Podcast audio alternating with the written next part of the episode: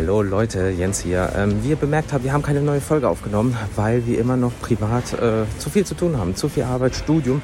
Und dann kam es noch dazu, dass ja der Felix ein paar Tage im Krankenhaus lag. Aber er ist ja jetzt wieder raus und ihm geht es den Umständen entsprechend als Paletti. Deswegen werden wir am 10.04. eine neue Folge für euch dann auch online haben. Wie gesagt, jetzt ist es gerade nicht möglich, deswegen kriegt ihr so einen kleinen, äh, ja, wie soll man das sagen, so eine kleine Überbrückungsgeschichte, dass ihr auch up to date seid. Wie gesagt, tut uns sehr leid, aber ist leider nicht drin. Was willst du machen? Deswegen, wir wünschen euch allen einen wunderschönen Tag. Passt bitte weiterhin auf euch auf, bleibt gesund und bis zum nächsten Mal. Und ich werde jetzt irgendwas Schönes einkaufen in der Mittagspause. Ich weiß bloß noch nicht was. Hm, schauen wir mal. Bis dann. Ciao.